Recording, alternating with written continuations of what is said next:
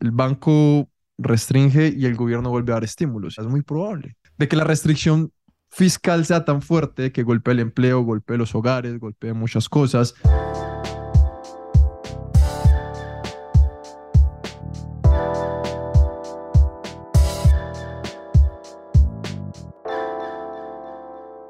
Tal familia? ¿Cómo están? Bienvenidos a esta temporada número 2 de este podcast Inversión con Generación, donde estamos Dani, estoy yo. Eh, ya llevamos algunos meses sin hacerlo, pero vamos a retomarlo.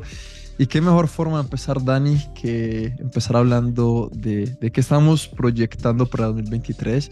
Y bueno, varias, varias sorpresitas. Así que, ¿qué tal si empezamos, papá? Sí, yo creo que es interesante. Y bueno, primero que nada, gracias a todos otra vez por acompañarnos en esta segunda temporada que para nosotros creo que es algo siempre muy positivo poder intercambiar estas dos visiones de dos personas de culturas diferentes, de generaciones diferentes, pero que nos une un mismo, una misma pasión que es todo el tema de las inversiones. Eh, Sebas, yo creo que primero deberíamos empezar hablando un poco de lo que pasó. ¿Cuáles eran las proyecciones del año 2022 y, y qué fue lo que pasó? Y si quieres empiezo yo. Adelante, papá. Yo recuerdo que a principios del año 2022 hablábamos que, por lo menos en mi caso, mis proyecciones era que iba a ser un año, pues, bueno, realmente.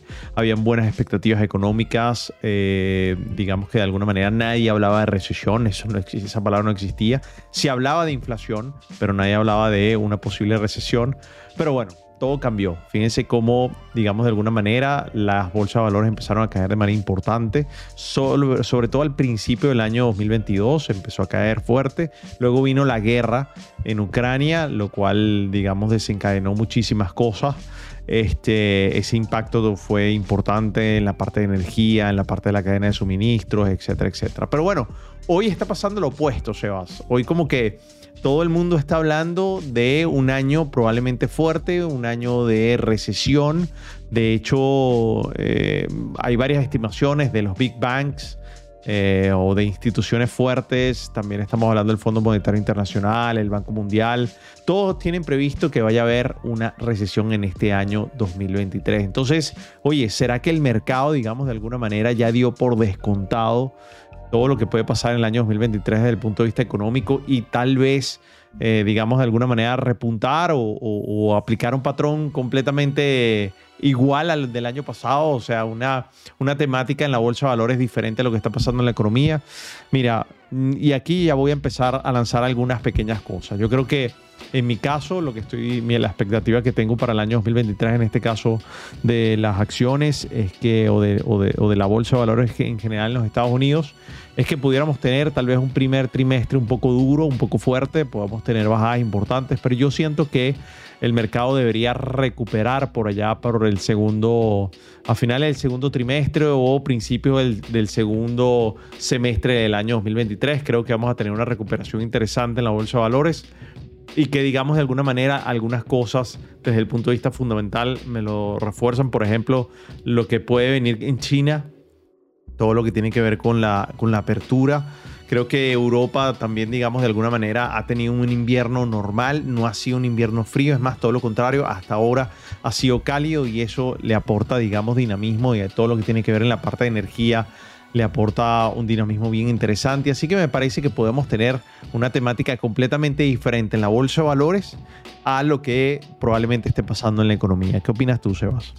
Chaval, ¿tú no crees que hay como una obsesión por, por, por, por, recesión. O sea, si realmente en 2023 vamos a tener una recesión, que es muy probable, estoy de acuerdo, va a ser la primera vez en la historia que llegue una recesión que todo el mundo está anticipando. Y, y, eso tendría, podría tener implicaciones muy diferentes. Que, quería como complementar, y, y, antes de que habláramos de eso, quería complementar una cosa de lo que decía de 2022.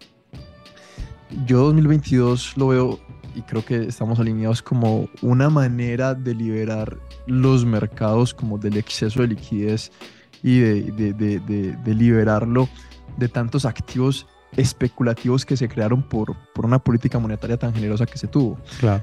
Tanto tiempo con tasas de interés cercanas a cero, tantos estímulos constantes y, y, y luego que, que, hayan sucedido tres cosas. Una, la terminación de ese de ese, de ese proceso de estímulo fiscal por parte del banco, de, de, la Fed. Dos, la guerra, tal cual, que lo, tal cual como lo comentas. Y tres, que China empezó a, como a tener unas políticas muy restrictivas otra vez eh, respecto a, a, toda la situación que traíamos de 2020, como que empieza a estallar todo eso. Y ahora es como la diferencia, si en 2022 se esperaba muy bueno, ahora 2023 se espera que, que sea una recesión, pues sería como la primera vez en, en, en la historia que, que, todo el mundo la anticipa. Y, y, y si eso se diera, pues el efecto debería ser muy leve, porque en teoría ya el mercado lo ha descontado, por lo menos así lo empiezo a ver, no sé tú qué piensas ahí. Lo voy a poner en otras palabras, estoy muy de acuerdo, lo voy a poner en otras palabras. Es como si la fiesta que hubo en el año 2020 y 2021, que fue extrema, digamos de alguna manera el 2022 fue como la resaca, ¿no? El año de la resaca donde todo volvió como a la normalidad o como si tuvieran metido un freno importante. Y de hecho, no solamente una depuración de liquidez, yo creo que también una depuración de actores importantes que tal vez entraron en el año 2020-2021 donde todo subía.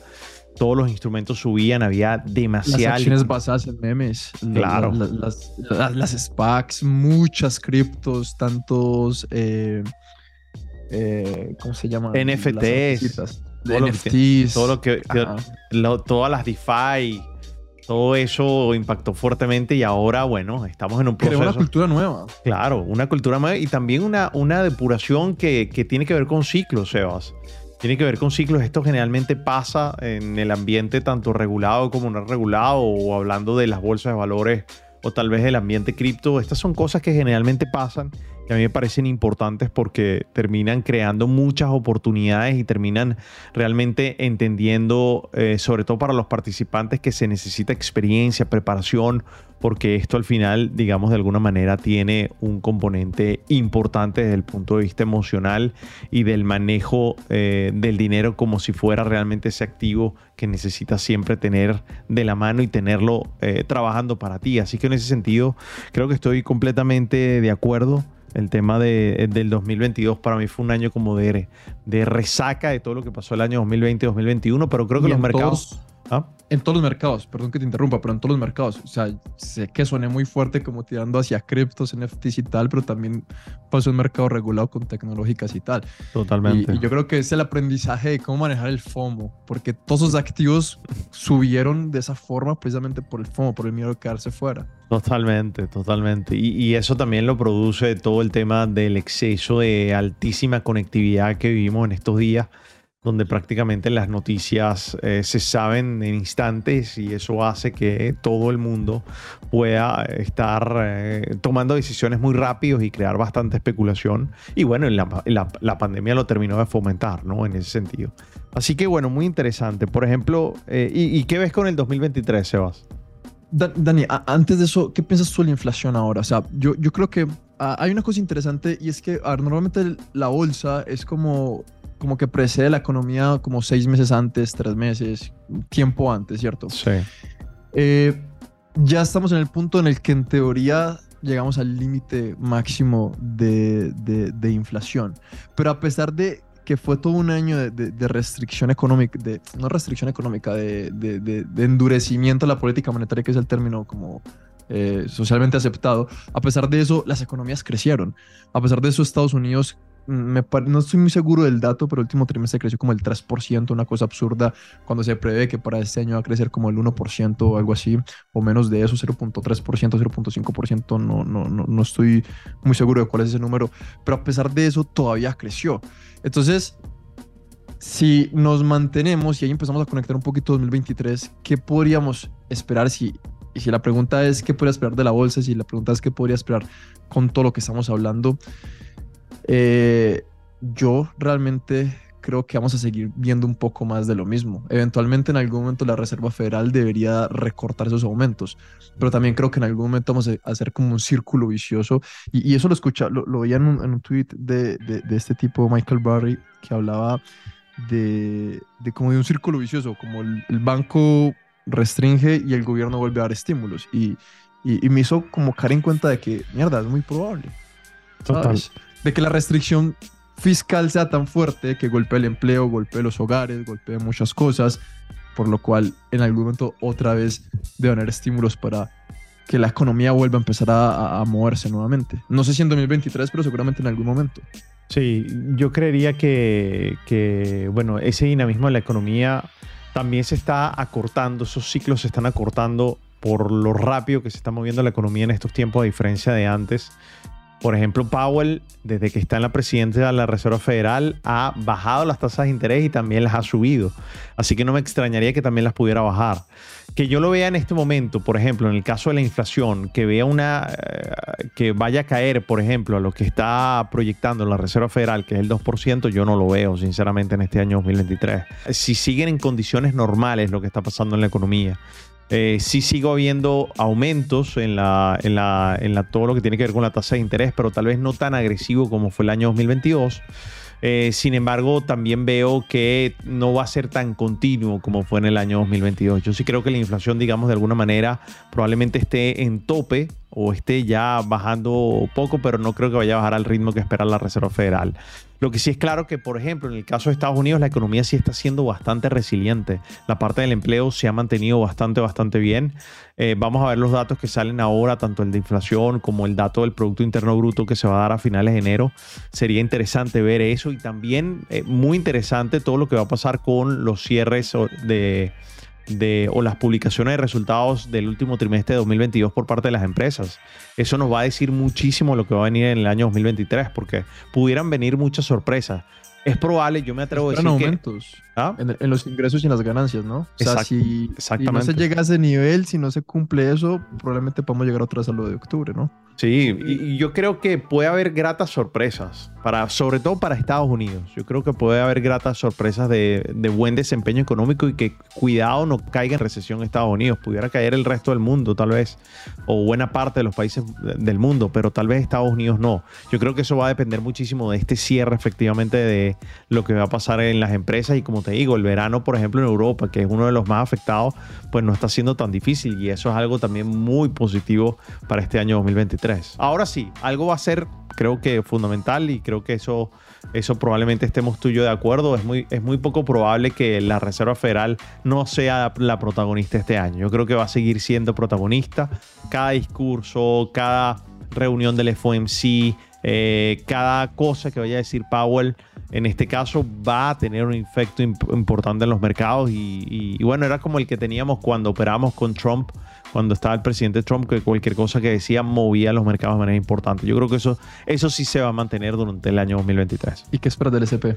Mira, el SP yo pienso que eh, durante el primer trimestre del 2023 podríamos seguir bajando, podríamos incluso alcanzar todavía mínimos desde lo que hicimos el año 2022, pero pienso que por allá, por, por el segundo semestre del año 2023, pudiéramos tener un repunte de manera importante. Esa es mi forma de, verlo. Yo también, yo también espero que las caídas continúen. No sé si hagamos nuevos mínimos, no sé, pero todavía hay mucho espacio a donde podamos caer y creo que o sea, la estructura a largo plazo, de hecho acá tengo la gráfica del SPL diaria, la estructura a largo plazo es muy fácilmente anticipable que todavía por lo menos en, el, en, los próximos meses todavía tenemos espacio para seguir cayendo. Sí, y, ahí que hablaste de Michael Burry, creo que es interesante. Yo, por ejemplo, estoy súper a la expectativa de, cuándo vaya a ser la publicación de resultados o la publicación de los forms del Form 13F que tienen que llenar las instituciones que eh, operan eh, fondos por más de 100 millones de dólares. Eh, tienen que declarar sus posiciones durante el último trimestre. Yo estoy muy ansioso de lo que vayan a publicar porque va a ser también importante entender las estrategias de lo que ellos están viendo para el año 2023 y eso va a ser en muy pocos días.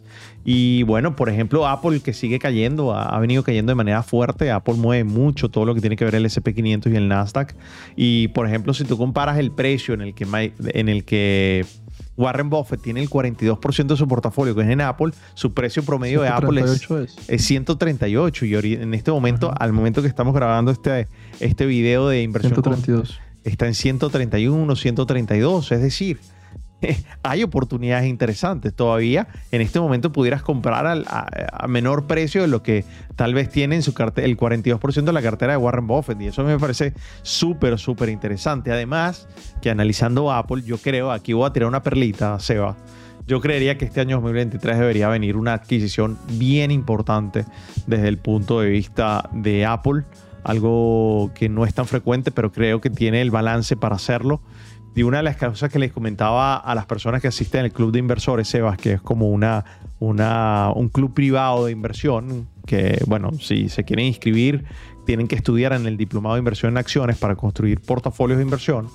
De hecho, eh, tienes un webinar, ¿no? Un webinar, un curso gratuito que seguramente vamos, el equipo habrá acá abajo en el, link para que se puedan inscribir.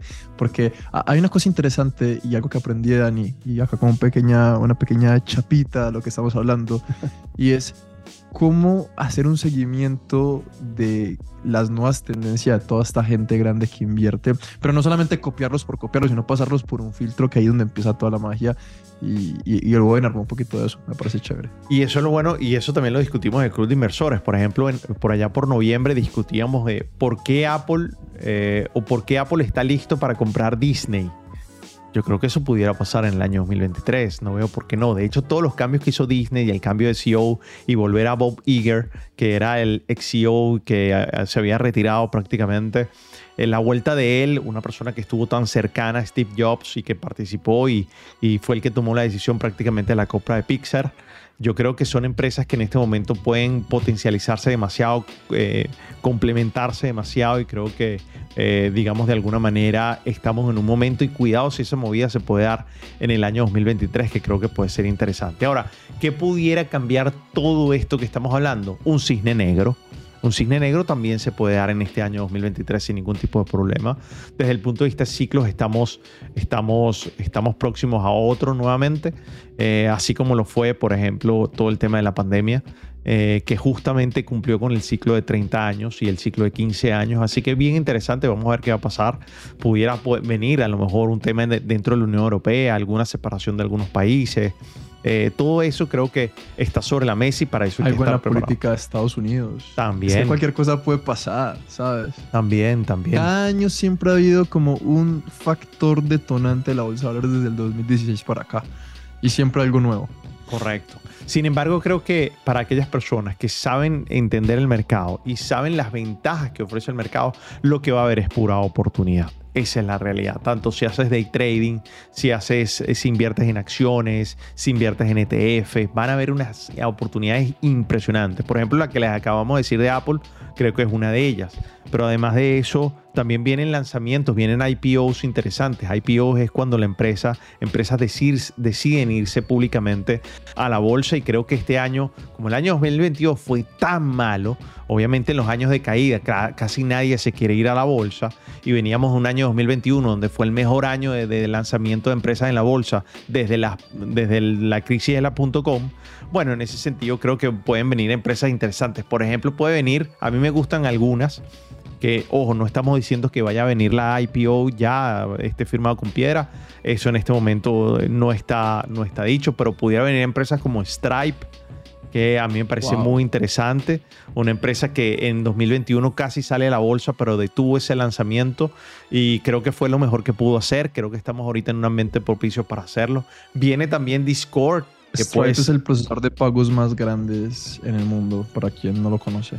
Y es prácticamente en casi todas las cosas que compras online está Stripe. Exactamente, y además... Y una comisión, un 4%. Y, y, además, pero trabaja muy bien. Es una empresa, digamos, desde el punto de vista operativo, trabaja bastante, bastante bien, es solvente y es una empresa sencilla de manejar. También puede venir Discord, que puede ser bien interesante. Aún no ha dicho si se va o no a, hacer la IPO oficialmente. Puede ser en el NICE, que es la bolsa de Nueva York, o puede ser en el Nasdaq, pero pudiera darse en este 2023. Y ojo, porque la última valoración que fue en 2021 fue de 15 mil millones de dólares. También puede venir Instacart. Instacart, eh, que bueno, yo creo que Instacart, digamos, de alguna manera eh, siempre ha sufrido muchísima especulación desde todo punto de vista, pero bueno, puede ser importante analizarla al momento en que compartan la valoración en que van a, en que van a hacer la IPO en ese sentido. Así que bueno, fíjate que el mundo de la tecnología se va a seguir moviendo demasiado y creo que ahí pueden venir oportunidades importantes como industria una de las más golpeadas en el año 2022, pero cuidado puede ser una de las más favorecidas a finales de este año 2023 o en 2024. ¿Qué opinas tú eso? Dijiste una cosa interesante y, y sé que hablar ahorita un poquito de criptos, vamos a hablar un poquito de criptos, pero normalmente las burbujas crean como activos de valor muy grande. Tú hablaste de, la, de las .com, que fue la crisis de las tecnológicas, pero eso, claro, fue una crisis que estalló muy fuerte, una burbuja, pero luego se dio la creación a todas esas empresas tecnológicas que si bien hoy por hoy están sufriendo mucho, pero creo que tú lo comentabas, eh, me parece que lo comentas en el webinar, no sé cuándo lo comentabas, pero curiosamente a pesar de que el año pasado fue donde más cayeron esas tecnológicas, eh, fue también el año donde más los fondos grandes empezaron a entrar en algunas tecnológicas como Facebook, como Meta y tal. Entonces, el, que estén desplomándose en ahora seguramente va a empezar eh, la creación de valor de muchas otras, no sé si Stripe, no sé si, no sé si Discord, pero como empresas que vienen con disrupciones tecnológicas, me refiero. Totalmente. Y incluso eso puede pasar en el mundo de criptomonedas, ya que comentaste. Creo que hubo una depuración importante en el año 2022, después de un año 2020-2021 tan brutalmente necesaria. Sí, y necesaria, porque definitivamente el 2020 y 2021 fue una locura con todo el tema de lo que hablábamos de los DeFi, de los NFTs. E incluso pasó en, el, en, parte de las criptos en el año 2016-2017 con las ICOs. En ese sentido, creo que, digamos, de alguna manera, esa purga generalmente se da en los mercados y son ciclos, insisto. Esa, esa purga probablemente vaya a sanear bastante listo eh, la, la, industria y además vaya a hacer que la gente también conozca más sobre lo descentralizado y no se fije tanto en, en, en, sistemas como, como lo centralizado, como puede haber sido FTX, Binance, o incluso estudiar bien los proyectos en lo que está invirtiendo. Creo que eso va a ser de mucho valor desde el punto de vista de lo que ha pasado anteriormente. Incluso yo creo que también hay, hay empresas que se están aprovechando, por ejemplo, yo creo que Coinbase, por ejemplo, eh, ha anunciado ya dos recortes importantes de personal y creo que eso está haciendo que la empresa sea eficiente, es decir, hacer mucho más con menos recursos. Y eso me parece súper importante y ojo, lo estoy viendo desde el punto de vista como inversionista. No estoy, no me quiero meter eh, desde... Pero es una realidad, Dani, pero es una realidad que todo el mundo debe saber y que es normal un ciclo después de que se saca dinero del mercado las empresas se hacen menos líquidas y cuando se hacen menos líquidas tienen que salir recortar gastos y al recortar gastos una de esas formas es saliendo del personal para hacerse más eficiente y donde viene más automatización, donde vienen otras cosas. Veníamos de dos años donde solamente habían empleos, empleos, empleos, empleos, el salario subían, subían, subían, subían. Eventualmente en algún momento eso tenía que terminar y las empresas se tienen que hacer más eficientes. Y empiezan por las tecnológicas y seguirán las otras y empiezan Estados Unidos y en unos meses irá a Latinoamérica, Europa, o sea, se va a expandir eso. Y, Sebas, en el caso de, las, de, las, de esos empleados de criptos, de las tecnológicas, a mí no me preocupan tanto porque es que va a haber tanto crecimiento y hay tanta demanda de ese tipo de personal que digamos de alguna manera seguramente se van a reubicar rápido o van a encontrar emprendimientos internamente.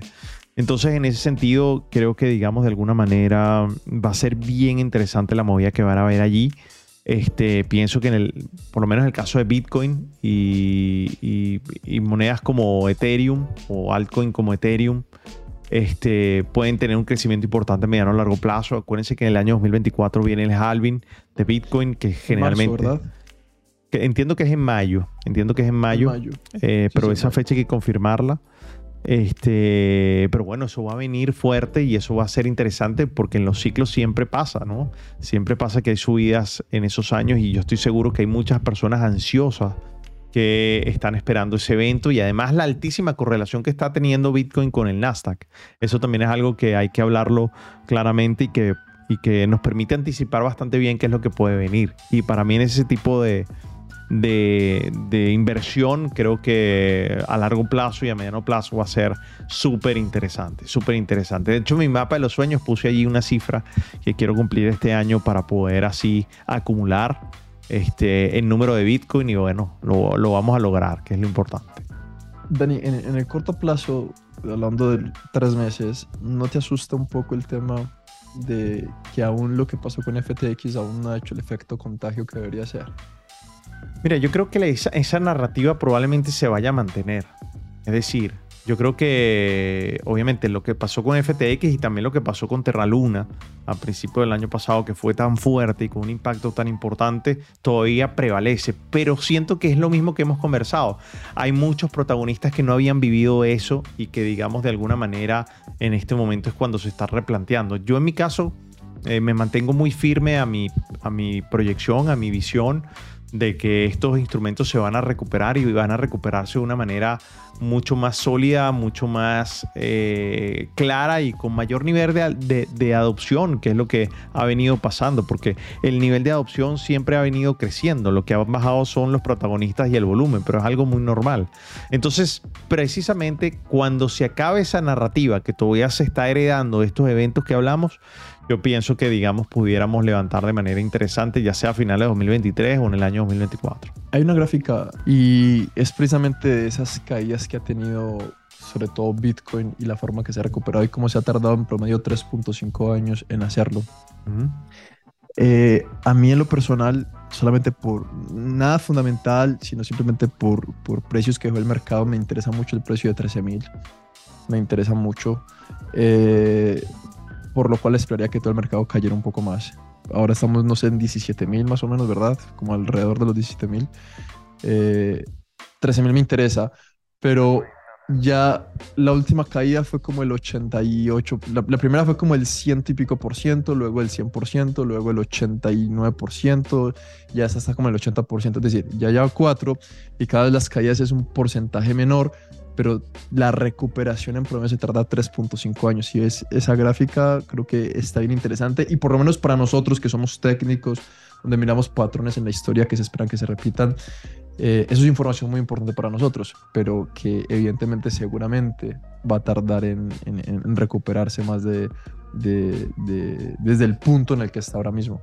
Sí, y, qué bueno que traes eso a, colación, porque si ven el gráfico de Bitcoin, em, digamos anual, donde la vela sea anual, nos damos cuenta que el, el, momento donde estamos ahorita, el precio donde estamos ahorita, es prácticamente lo que en su momento, prácticamente por tres años, 2017, 2018, 2019, fue resistencia fuerte.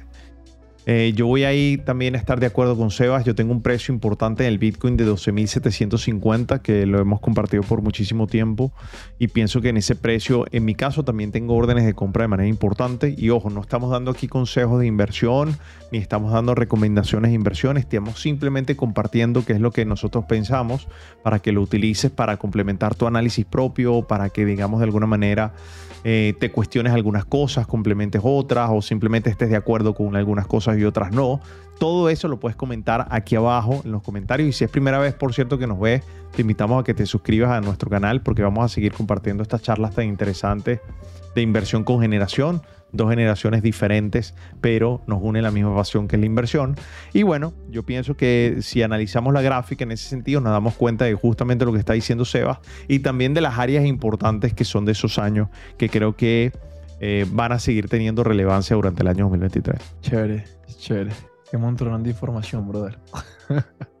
Pero bueno, así empieza la temporada 2, empieza con todo y bueno, vamos a seguir. Nuestro compromiso es empezar a tener estos videos semanalmente para que lo puedas tener. Cualquier pregunta. Y en Spotify y Apple Podcast. Y YouTube y todos.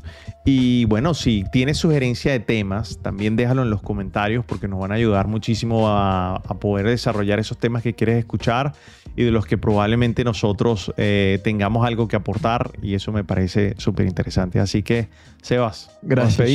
Gracias a a todos por, por quedarse hasta el final. Y nada, creo que vamos a estar mandando nuevos videos cada semana. Depende de la disponibilidad de tiempo. Quizá lo hagamos dos veces a la semana. Así que nada, los invito a que se suscriban, a que lo compartan con personas que crean que les pueda interesar, importar esta información y nos vemos en la próxima. Y nada, Dani, como siempre un gusto, papá. Y abajo, eh, si estás en YouTube, abajo en la descripción vas a encontrar diferentes recursos y contenidos que espero que puedas aprovechar. Chao. Chao a todos.